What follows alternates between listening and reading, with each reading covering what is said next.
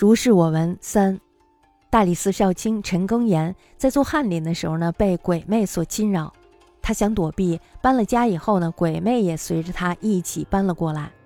鬼魅经常扔一些小帖子，揭露陈庚言的隐私，这些呀都是外人不知道的事情。于是呢，他就更加的害怕了，经常虔诚的祈祷。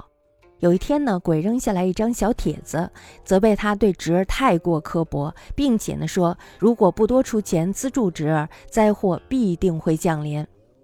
大家呢因此怀疑这一切恐怕都是他的侄儿干的，于是呢就暗地里商量，一起盯着侄儿。一天晚上的时候呢，屋里传出来打坏东西的声音，人们这时候就突然闯了进去，抓住的果然是他的侄儿。陈庚言生性宽厚，尤其看重骨肉之情，于是呢便说：“你如果缺钱，可以明白的告诉我，何必要这样做呢？”笑着打发了侄儿回去睡觉。因此呢，他家便从此安宁了。后来呢，编修吴朴元家里突然失火，没有人知道火是从什么地方来的，于是呢，他就搬家了。但是呢，又一次失火，我认为啊，这可能跟陈庚言家里发生的事儿是类似的。吴朴元说：“我也是这样怀疑的。但是呢，第三次搬家到泉州会馆，正与客人坐在大厅里，忽然炙热的烈焰从顶棚上射了下来。那是人不能上去的地方，也是人不能进去的地方。大概呀，真的是鬼魅干的吧？”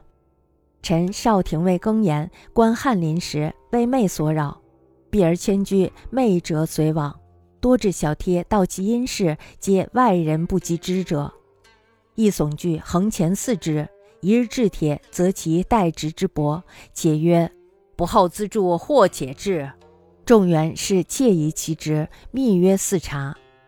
夜闻积损器物声，突然掩直，果其职也。更言天性长后，犹独于骨肉，但曰：“尔须前可告我，何必乃尔？”孝遣之归秦，由是遂安。后无编修朴元突遭回路。莫知火之自来，凡在喜居而再焚，余亦亦当如更言是。朴元曰：“故以疑之。”然第三次迁泉州会馆时，是与客坐听室中，忽烈焰赫然，自陈城下射，是非人所能上，亦非人所能入也，待真昧所为矣。